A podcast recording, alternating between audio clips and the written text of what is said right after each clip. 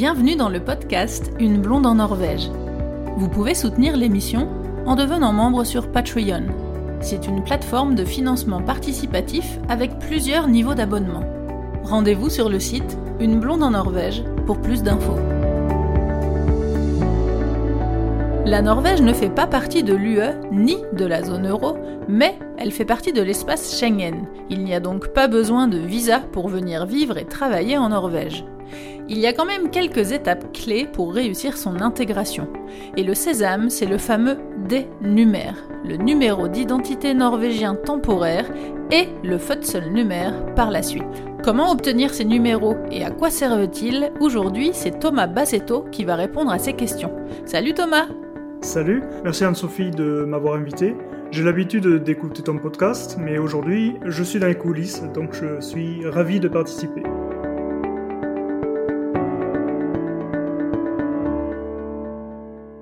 Est-ce que tu peux nous parler un petit peu de toi? Depuis combien de temps tu es en Norvège et qu'est-ce que tu fais dans la vie?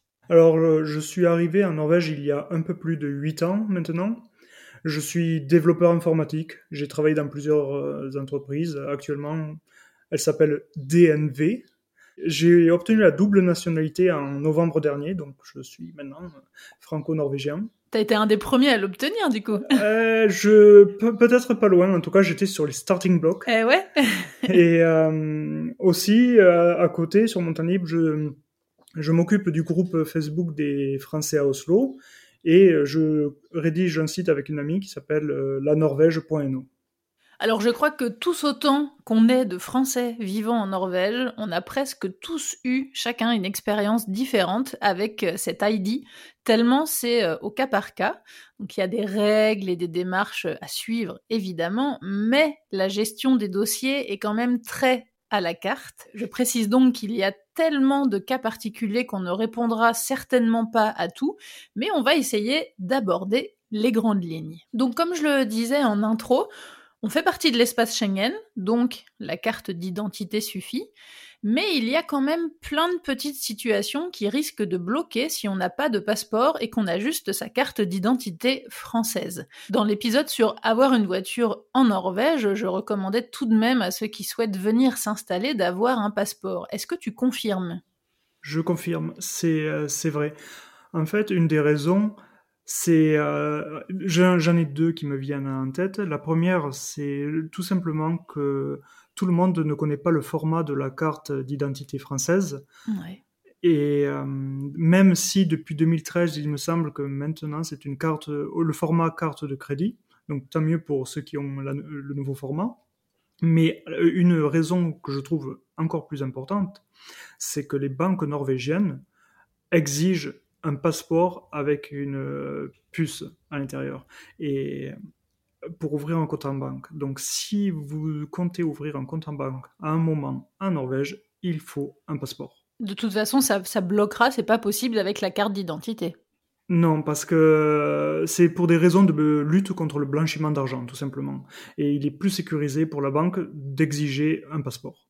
Et c'est vrai qu'on a vu dernièrement, justement, sur le groupe Facebook, là, pas mal de gens qui ont été embêtés avec ça. Hein.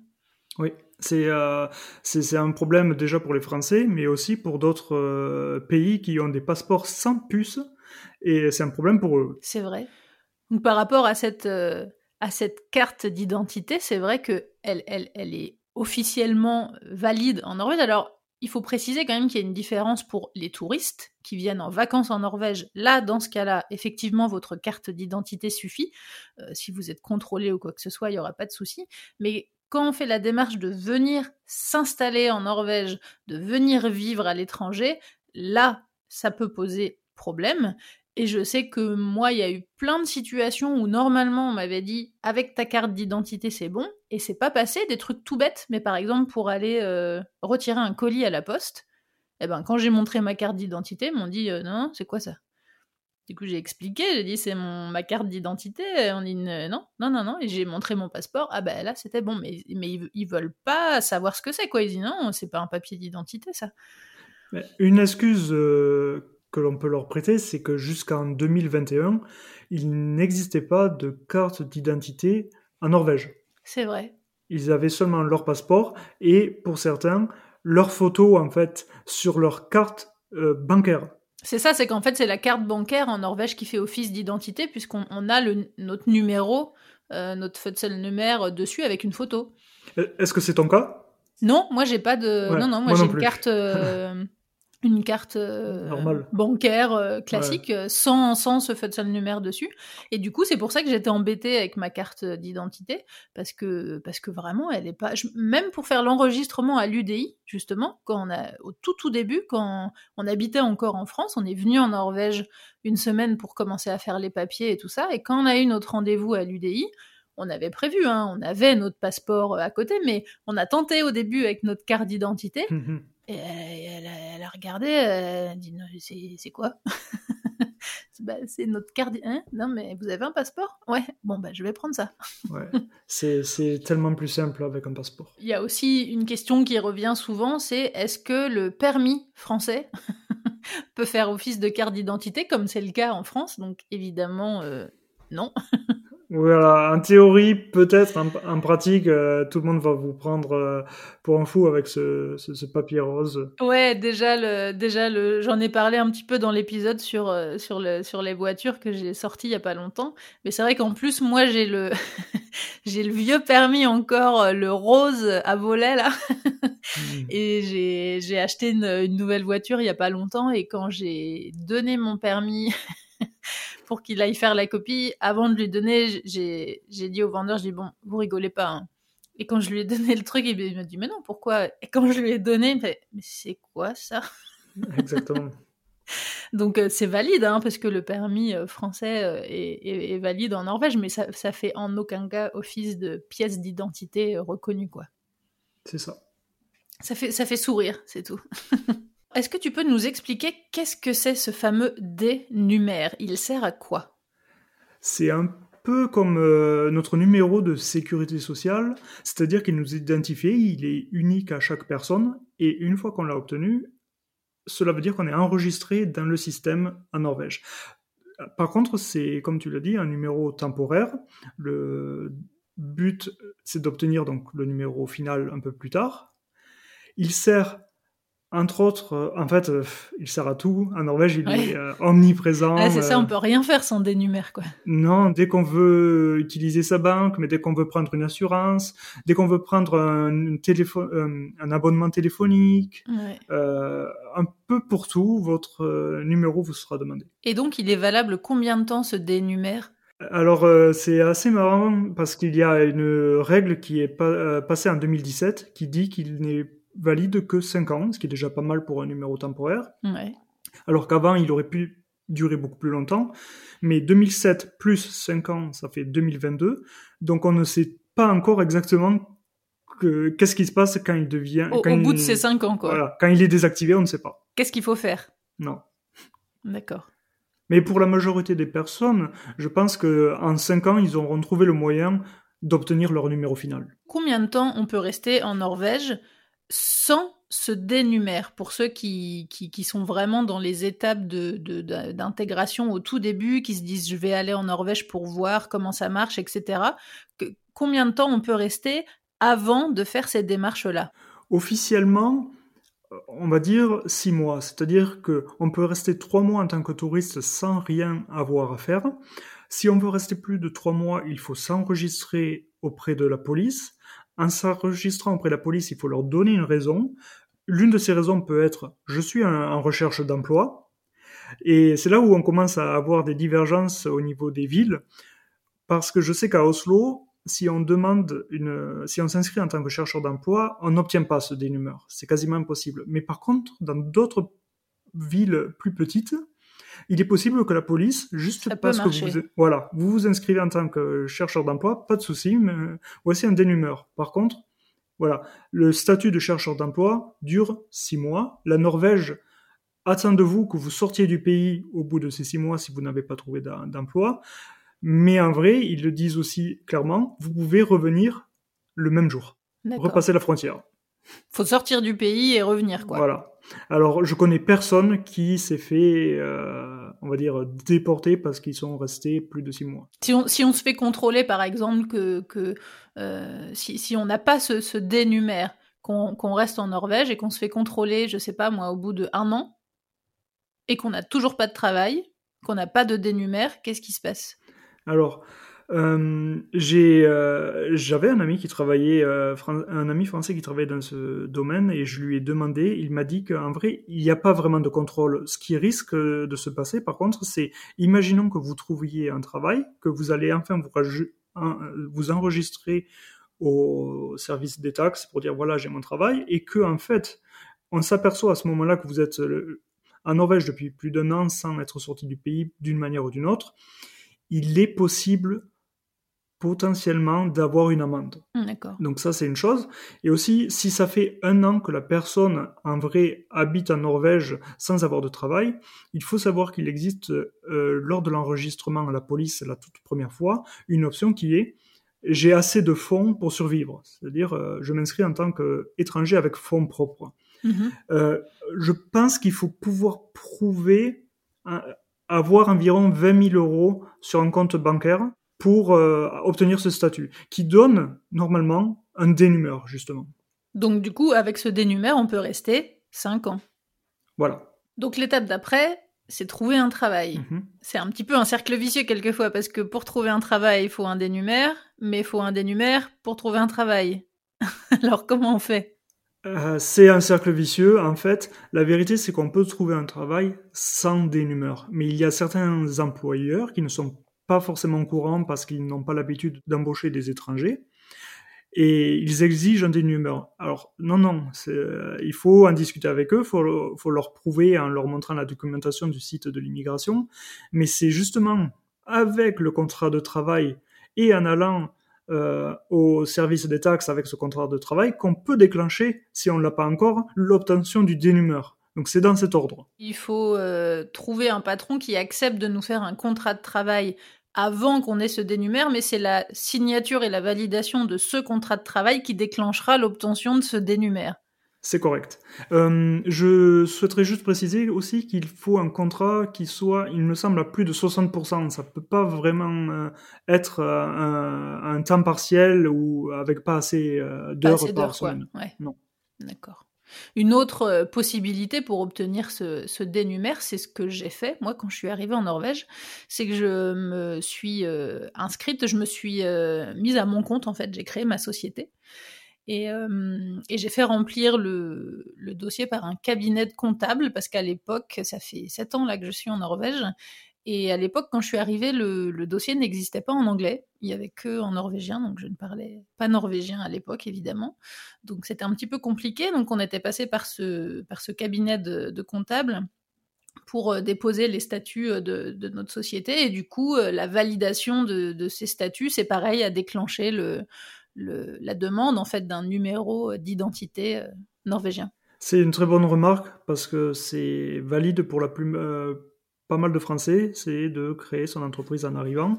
Et euh, je pense à, une autre, un autre moyen qui est un peu plus compliqué, mais néanmoins possible. C'est en fait euh, d'acheter un logement en Norvège euh, dès le début. Alors, sans support des banques, ça veut aussi, dire qu'il faut en général assez de cash pour acheter directement le logement. Il faut pouvoir acheter le logement dans la totalité, quoi. Exactement. Mais euh, je connais au moins une personne qui l'a fait, un couple de retraités qui a vendu leur euh, maison qu'ils avaient avant. Ils ont acheté en Norvège et en, discutant avec euh, l'agent immobilier et avec le cadastre norvégien, cela a déclenché l'obtention du dénumeur pour, pour eux. D'accord. Donc l'achat d'un bien immobilier déclenche l'obtention de ce numéro. Exactement, c'est l'agent immobilier qui s'occupe euh, du dossier pour le coup. D'accord, mais sans, sans aucun passage par la banque, quoi, en achetant euh, directement. Voilà. Et en achetant du coup avec euh, une banque française, en ayant l'argent sur un compte en banque français. Voilà, parce que l'agent immobilier, tout ce qu'il veut savoir, c'est que vous pourrez payer. En général, c'est la banque norvégienne qui va leur fournir euh, cette preuve. Mais dans le cas où euh, les personnes peuvent vraiment acheter comptant, dans ce cas-là, ils peuvent bien sûr s'arranger à discuter avec une banque étrangère et avoir les preuves suffisantes. C'est intéressant, je ne savais pas. C'est un cas rare. Je, je, ne savais pas non plus, mais je suis tombé sur euh, un couple de Français qui a fait exactement euh, cette euh, démarche. Mais c'est intéressant. C'est vrai que s'il y a des gens qui vendent leurs biens, leur maison ou leur appartement en France, ils peuvent avoir assez de, de, de, fonds pour pouvoir acheter un autre bien en Norvège. Et à ce moment-là, c'est possible d'avoir ce, ce numéro. Exactement. Mais dans ce cas-là, je leur recommande quand même de bien réfléchir à leur dossier, évidemment, dans le sens où il faut avoir vécu peut-être en Norvège en vacances avant et ne pas euh, juste acheter comme ça sur un coup de tête et, se, et déménager. C'est vrai, c'est une bonne remarque. Ça, c'est un, un, conseil que je donne à, tout le monde. C'est pareil, je reçois beaucoup de messages euh, sur, euh, sur le site de gens qui me disent Oh là là, la Norvège, c'est magnifique, c'est trop beau, c'est mon rêve de venir y vivre. Euh. Et quand je leur réponds Ah, super, mais t'es déjà venu Non, non, jamais. Mmh je dis, ouais, mais c'est compliqué de dire que tu rêves de vivre dans un pays que tu connais pas, en fait. Peut-être que quand tu vas venir en vacances, tu vas te rendre compte que ça te plaît pas. Exactement. Donc euh, c'est vrai que ça c'est une, bonne remarque de faire attention et de, de, venir en fait en repérage avant, en vacances, euh, à plusieurs endroits parce que c'est pas du tout la même vie euh, à Oslo, à Bergen et puis dans le long des fjords, dans un petit village de 400 personnes. donc c'est important de bien choisir l'endroit où on va vivre et de venir tester avant. Donc il faut un dénumère pour pouvoir ouvrir un compte en banque en Norvège. Mais en théorie oui, mais en pratique euh, non. De ce que j'ai vu, c'est que les banques dans les grandes villes sont extrêmement frileuses, d'autant plus à Oslo, à, pour ouvrir un compte bancaire aux personnes qui ont seulement un dénumère. En général, ils vont faire la fine bouche et il vaut mieux, dans ce cas-là, se retourner vers une banque euh, plus petite ou, en fait, euh, sortir de la ville. Il y, en a beaucoup quand même qui sont en Norvège, qui travaillent, etc., mais qui ont que, entre guillemets, un dénumère. Ils peuvent pas ouvrir de compte en banque. Comment ils font? Euh, alors, il y en a beaucoup qui sont effectivement coincés. Il faut faire du forcing. Il euh, faut vraiment se faire tout. En tout cas, à Oslo, il faut vraiment, vraiment faire toutes les banques. Et en période de Corona, c'est encore plus compliqué. Euh, pendant un petit moment, il y avait Revolut qui permettait de fournir un compte euh, bancaire norvégien. Donc ça, c'était très pratique, mais ils ont arrêté de faire ça. Ouais. Euh, ensuite, ça dépend. Il y a certains employeurs acceptent de payer sur un IBAN. Donc à partir de Donc sur le compte français. Voilà. Mais euh, sinon, euh, non, non, il faut juste vraiment insister, insister, euh, trouver une banque, peut-être sortir un peu de la ville. C'est vraiment de plus en plus dur et c'est un vrai, vrai problème. C'est un vrai problème. Oui, parce que si, si, si le dénumère est valide 5 ans, en, en, vivant 5 ans en Norvège, on a besoin d'un compte en banque. Ouais, ouais c'est euh, compliqué quand même comme situation. Il faut vraiment faire le maximum pour sortir du dénumeur le plus vite possible, parce que c'est de plus en plus compliqué. Ça, c'est vrai que c'est une remarque euh, générale pour tout, même, même par rapport aux démarches de base à l'UDI pour l'obtention de ce dénumère. C'est vrai que à Oslo et dans le reste de la Norvège, c'est assez différent. Alors déjà en termes de, délai, de timing, parce qu'à Oslo, il y, a, beaucoup d'attentes, alors que ailleurs, à la campagne autour, il y en a beaucoup moins. Et puis les traitements sont pas les mêmes, c'est vrai. Mais euh, en fait, euh, aujourd'hui, les gens qui cherchent à avoir un rendez-vous à Oslo, la majorité du temps, on leur répond euh, prends un billet de train et va dans une autre ville. Parce que tu as, on a le droit de faire la demande d'un dénumère, euh, je sais pas moi par exemple à Lillehammer, alors qu'on on vit à Oslo. On a, on a le droit, disons que ça marche. Mais si tu demandes euh, explicitement à l'UDI, il risque de, de dire c'est un peu plus compliqué que ça, vous êtes censé le faire dans votre ville. Par contre, je connais tellement de gens qui sont passés par là. Qui l'ont fait en fait, qui, qui l'ont fait ailleurs. Exactement, donc je sais que ça marche. Parce qu'il y a des délais d'attente de, de, fou là en ce moment. Euh, de plusieurs mois. Plusieurs mois. Et euh, certains gens, malheureusement, se retrouvent dans une situation où ils sont censés s'enregistrer dans un certain délai, mais euh, les créneaux les plus proches sont après ce délai. Ouais, c'est ça, ils sont embêtés parce que du coup, ils, sont, ils, ont un rendez-vous, mais qui est au-delà de, de leur autorisation, entre guillemets, de rester, quoi. Exactement. Mais en général, surtout dans la situation actuelle, les autorités sont plutôt compréhensives, mais c'est pas une situation agréable. Disons que je pense que si on peut justifier qu'on a ce rendez-vous qui est pris, c'est quand même un, bon argument en cas de contrôle. De toute façon, ils n'ont pas le choix. Tout à fait. Pas faire autrement. Donc, Tout à fait, tu as raison. Pour clarifier un petit peu toutes, ces, toutes ces démarches, pour les nouveaux arrivants en Norvège, qu'est-ce qu'ils doivent faire en premier pour obtenir ce dénumère Quelles sont les démarches à faire? Sans aucun doute, la première démarche, c'est de prendre rendez-vous à la police pour s'enregistrer si on compte rester plus de trois mois. C'est une démarche qui peut être réalisée depuis la France, en fait, ou depuis avant d'arriver en Norvège, euh, en allant sur le site de l'immigration norvégienne qui s'appelle UDI.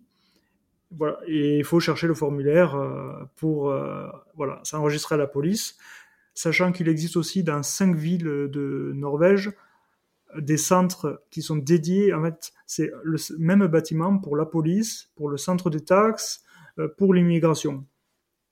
Sinon, ça sera la police de, de, campagne, on va dire. De la commune dans laquelle on souhaite vivre.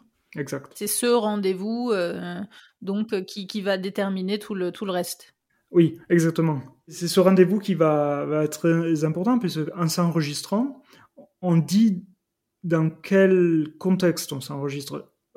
C'est-à-dire, je compte créer mon entreprise, j'ai assez de fonds pour vivre ici. Où j'ai trouvé un travail. Exactement, où j'ai trouvé un travail, où je suis étudiant, etc., etc. Et à partir de là, les démarches sont un peu différente évidemment. Donc si on a un travail, la prochaine étape, ça va être euh, le, service des taxes.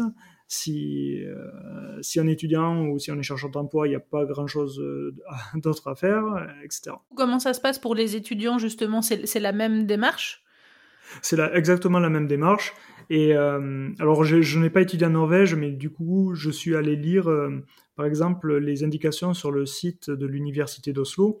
ils expliquent que quand on s'enregistre en tant qu'étudiant, alors je ne sais pas l'expliquer pourquoi, mais euh, si on reste moins de six mois, les étudiants de l'espace économique européen n'obtiennent pas de dénumeur. C'est seulement les étudiants qui sont en dehors, de, qui viennent euh, par exemple des États-Unis, du Canada, euh, d'Asie. Et si on reste plus de six mois, là, quels que soient les étudiants, eux devraient obtenir leur dénumère. On obtient ce dénumère. Oui. Comment ça se passe en cas de rapprochement familial Si un couple, par exemple, une Française et un, et un Norvégien, ne sont pas mariés, euh, mais veulent venir vivre en Norvège, comment ça se passe? Il y a euh, énormément de cas différents ici, puisque euh, si on va sur le site de l'immigration, donc norvégienne, UDI, ils expliquent, hein, ils insistent en fait sur le fait que pour les citoyens de l'espace économique européen, ils ne recommandent pas euh, d'utiliser le regroupement familial. D'accord pour euh, plusieurs raisons. C'est qu'il existe euh, l'enregistrement à la police pour les citoyens de l'espace européen est, beaucoup plus simple, mais c'est surtout le regroupement familial coûte beaucoup plus cher. Après, ce n'est pas forcément une option pour tout le monde et je connais de nombreux Français qui ont fait, qui ont utilisé le regroupement familial parce que c'était tout simplement plus simple. Ils, ils, ne trouvaient pas forcément du travail facilement, donc autant autant passer par le regroupement familial. Sachant cependant, euh, pour que ça marche, il faut être euh, marié. D'accord. Pour euh, bénéficier du, rapprochement familial, c'est payant. Oui, c'est environ 10 500 couronnes, donc à, peu près 1000 euros, c'est ça? Ouais. Et, et ça prend un peu plus de temps. Et il y a quelques différences si, par exemple, la personne avec laquelle vous voulez vous rattacher ou vous regrouper est norvégienne ou alors si c'est une personne qui a déjà le droit de résidence, mais qui n'est pas norvégienne. Mais qui n'est pas norvégien natif, quoi. Exactement. Donc il y a ça. Et il y a une autre différence aussi, c'est combien, enfin quelque chose qui peut influencer sur euh, ce choix et cette décision, c'est est-ce que vous avez vécu dans un pays européen ensemble avant de faire ce regroupement en Norvège? Ou est-ce que c'est une première fois euh, pour la vie ensemble, quoi? Exactement. D'accord. Et mmh, donc, donc ça, tu disais, c'est pour ceux qui sont mariés. Ouais. Le Pax français n'est pas reconnu en Norvège. Non, ça c'est vrai. Ça n'a aucune valeur ici. Non, le Pax n'est pas reconnu. Il y a même en le traduisant le document, euh, il n'est pas reconnu. Non, non, moi je suis paxé avec mon compagnon quand on est arrivé ici, euh, ça n'avait aucune valeur. Nous ici, on est déclaré comme Sambauer, mais comme concubins, du coup, vivant ensemble à la même adresse, mais il n'y a, y a, pas de... Il n'y a, pas du tout de lien avec ce Pax. Non, la Norvège ne le reconnaîtra pas, donc il n'y a pas d'avantage euh, au Pax. Bon, en tout cas, entre le, les gens qui sont mariés, pas mariés, paxés, etc., le rapprochement familial, c'est un, gros euh, sujet avec plein de cas euh, différents, avec plein de cas euh, particuliers. Si les gens veulent se renseigner, poser des questions vraiment par rapport à leur situation personnelle, où est-ce qu'il faut écrire? À qui faut s'adresser? Il faut s'adresser à l'UDI, le service de l'immigration en Norvège. Non seulement leur site web est plutôt bien fait. Il est accessible euh, en anglais, mais dans le pire des cas, il est aussi possible, euh, si on ne trouve pas la réponse, de leur écrire ou de leur téléphoner en anglais. Donc tout comme pour euh, l'obtention du, du, dénumère pour tous les autres cas d'avant, c'est l'UDI qui gère. C'est ça. Ce dénumère, c'est un numéro temporaire. Et l'étape d'après, c'est le numéro définitif qui s'appelle le numère. Alors comment on passe de l'un à l'autre? En fait, c'est très simple, puisque il suffit de prouver que l'on est en Norvège pour longtemps. Donc, si on crée son entreprise, en fait, et que l'on obtient un dénumeur d'abord, il suffit de patienter quelques semaines pour, euh, pour qu'il soit transformé en Numer. Si, comme moi, par exemple, quand vous vous êtes inscrit à la police avec un contrat de travail à durée indéterminée, on vous a quand même donné un dénumeur, au bout de quelques semaines, il deviendra un Futzelsumer. Et si jamais vous avez en fait un nouveau contrat, vous vous êtes enregistré avec un euh, contrat temporaire et que maintenant vous avez un contrat à durée indéterminée, il faut reprendre rendez-vous aux taxes avec votre nouveau contrat pour leur demander de transformer votre dénumeur en Futzelnummer. Et ça, c'est une démarche qu'on doit faire. Nous, si on fait rien, qu'on ne demande pas, ça va pas, on va pas recevoir un papier en disant voilà, vous êtes en Norvège depuis euh, plus de tant de temps, euh, vous travaillez bien, vous euh, voici votre numéro. oui, c'est une démarche personnelle. Tu as raison de le souligner. sauf si dès le début, on s'était bien enregistré avec un contrat à durée indéterminée, par exemple. Mais parfois, ça peut valoir le coup aussi de leur rappeler gentiment par mail où en est mon dossier on disait tout à l'heure, les, cas, euh, le, traitement de tous les cas, etc., sont, vraiment différents. Euh, moi, c'est vrai que quand je suis arrivée en Norvège et que j'ai euh, fait, que j'ai ouvert donc mon mon Enkel Person for Tac, donc c'est l'équivalent d'auto-entrepreneur, on va dire en Norvège. C'est une société, mais où je n'ai pas de salariés, etc., où je suis toute seule dedans. Euh, quand j'ai rempli ce dossier avec euh, le cachet du cabinet euh, de comptable, moi j'ai reçu directement ce Futzel numéro en fait. C'est, j'ai envie de dire, tu as eu de la chance, mais en fait, j'en suis même pas sûr. Peut-être que c'est moi qui n'ai pas eu de chance et que ça dépend de ville, de la ville. Je je sais pas, c'est... Peut-être hein, que j'ai eu de la chance, mais mm. mon compagnon l'a fait en même temps, il a reçu la même chose. Peut-être qu'on a mm. eu de la chance tous les deux. Mais euh, effectivement, j'ai l'impression que ça dépend de deux trucs. Euh, comme je le dis souvent, moi j'ai fait remplir le dossier, parce qu'on voulait vraiment être sûr de tout faire bien, on voulait pas stresser, etc. Donc on a fait appel à un cabinet de comptable qu'on a payé pour remplir ce dossier. Et du coup, il y avait un cachet du cabinet de comptable. Donc ça, je pense que ça joue. C'est un conseil que je donne à, ceux qui arrivent en Norvège, qui veulent remplir des dossiers officiels pour faire envoyer. Euh, pas à passer par un cabinet officiel, ça va pas vous ruiner, hein, ça va vous coûter peut-être 100 euh, ou 200 euros, un truc comme ça, mais ça vaut vraiment le coup parce que vous êtes sûr que le truc il est bien fait dès le début. Et, moi je suis persuadée que ça a joué euh, dans le fait que j'ai reçu directement ce Futzel numéro. C'est possible. Et, effectivement aussi le fait que euh, j'habite à Tønsberg, donc euh, dans la commune du Vestfold, et que c'est pas Oslo, et qu'il y a moins de monde, et que je je sais pas, je sais pas à quoi c'est dû, mais en tout cas c'est vrai que c'est. Nous on était persuadés de, recevoir un dénuméraire. En fait, on avait des, des, amis français qui qui nous avaient un petit peu conseillé dans les démarches et tout ça, qui connaissaient, qui nous avaient dit bon, vous verrez, vous allez recevoir ce numéro temporaire, et puis après Hein, et non, on a reçu directement le, numéro euh, définitif. Ah, c'est parfait ça. Donc ça, c'était, ouais, c'est vrai que c'était, c'était cool. C'est pour ça que c'est intéressant d'avoir euh, ton avis et tes remarques sur le dénumère, parce que moi, je le connais pas, ce dénumère. Mhm. et donc, une fois qu'on a obtenu ce sésame, le Futzel numère, c'est, on n'a plus rien à faire, en fait.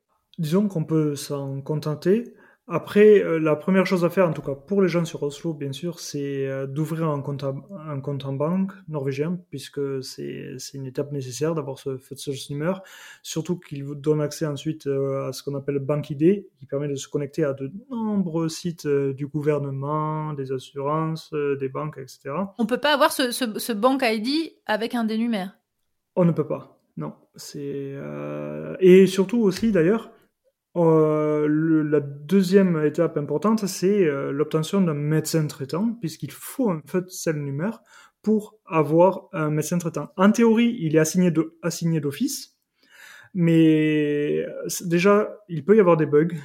Et euh, d'autre part, il existe euh, malheureusement des endroits où il n'y a pas assez de médecins traitants et ils sont tous déjà archi pleins. Donc euh, aucun n'est assigné par défaut et c'est à nous de se connecter sur un des sites de santé du gouvernement pour en sélectionner un. Je précise pour, euh, pour ceux qui, qui, nous écoutent et qui ne vivent pas encore en Norvège, qui ne connaissent pas, le Bank ID, c'est... Euh, alors ça peut être dématérialisé hein, aussi maintenant sur le, sur le téléphone, mais à la base c'est une petite clé, comme un peu comme une clé USB, en fait avec un petit bouton sur le dessus. C'est un système de sécurité euh, à code d'accès aux banques. Je, sais qu'il y a le même système en Suisse, je crois, au Luxembourg, etc. C'est pour accéder aux comptes en banque, à, à plein de sites officiel. Et, euh, et du coup, c'est lié au compte en banque et euh, à son enregistrement, en fait. C'est ça. Et euh, pour revenir à ta question, qu'est-ce qu'on fait avec le numéro Est-ce qu'il n'y a plus rien à faire? En fait, il y a deux étapes non obligatoires, mais qui sont de demander la résidence permanente au bout de cinq ans en Norvège. Cette résidence permanente, elle n'est vraiment pas obligatoire et elle est elle ne change quasiment rien pour les Français et pour les autres habitants de l'espace économique européen.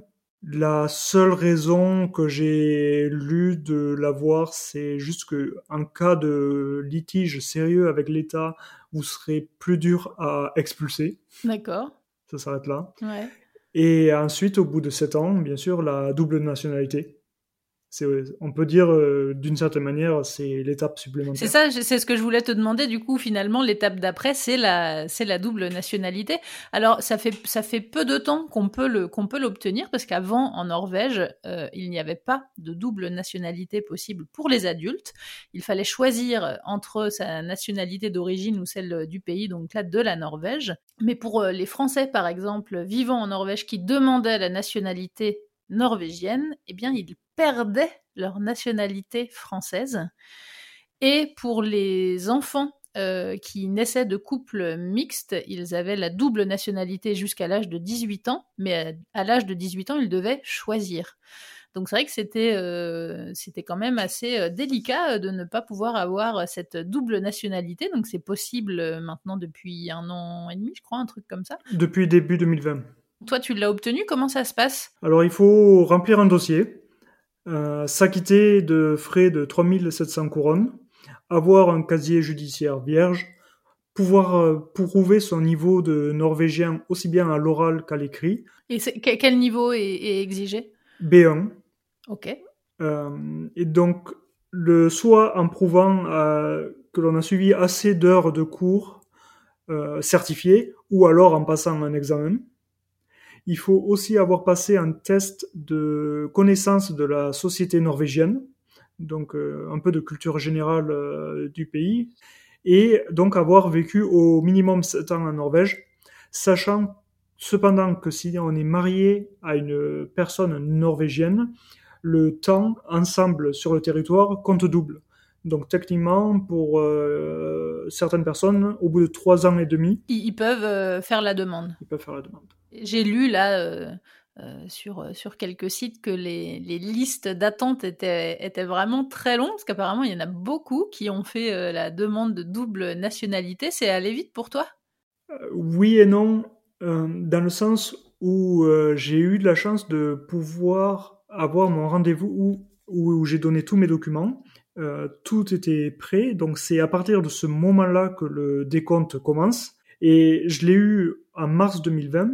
Et puis, le corona est arrivé et ils ont fermé tous euh, les endroits de rendez-vous, mais ils ont aussi arrêté de traiter des dossiers pendant un certain temps. Au final, Ils ont repris petit à petit et j'ai eu ma réponse donc en novembre. C'est à peu près donc huit mois après avoir déposé mon dossier. D'accord. Tu as une idée de... J'avais vu le chiffre passer, mais je crois que c'était assez énorme. Mais tu aurais une idée du nombre de personnes qui en ont fait la demande? Euh, Je suis quasiment sûr que avant l'autorisation de double nationalité, il y avait environ 14 000 demandes par an et en 2020, il y en a eu 40 000, c'est-à-dire quatre fois plus. Oui, c'est ça. Il me semblait que j'avais vu le chiffre 45-50 000 passer. Ouais. C'est ça. Et est-ce que ça peut être refusé? Ça, j'ai une amie, en fait, ça a été refusé parce qu'elle avait mal calculé et elle n'avait pas vécu assez longtemps en Norvège. Ah, d'accord. Sachant que, par exemple, si sur tes dernières années, tu as beaucoup voyagé, mais vraiment beaucoup voyagé, et donc ils considèrent que l'année euh, calendaire, en fait, tu n'étais pas résidente. Elle compte pas, enfin, voilà. pas, pas, en entier. Voilà, c'est ce genre de choses qui peuvent euh, t'embêter. Ou alors des gens, je, veux dire, je veux bien, pour moi, ça s'est très bien goupillé dans le sens où elle a été autorisée quand ça faisait 7 ans. J'étais en train de passer mes tests euh, de langue, donc tout allait arriver au même moment. Comme vous l'aurez compris, ce dé numère ou le numère norvégien, c'est le sésame pour venir vivre ici. Alors j'espère que cet épisode vous aura apporté pas mal de réponses. Je crois en tout cas qu'on a fait le tour euh, des points euh, principaux. Après, comme on l'a dit, chaque cas est particulier. Il y a vraiment plein de situations. Donc euh, je vous recommande de contacter l'UDI et je mettrai le lien dans le texte de l'épisode et sur l'article dédié sur le site internet. Merci Thomas d'avoir répondu à toutes ces questions. Merci Anne-Sophie de m'avoir invité et surtout merci pour ton podcast car je sais que c'est vraiment énormément de travail. Merci à toi, salut Salut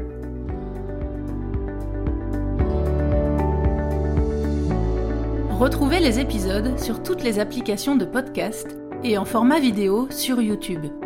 N'hésitez pas à mettre des petites étoiles pour noter le podcast et à partager les épisodes. Merci à Louise et Pierre qui soutiennent le podcast sur Patreon.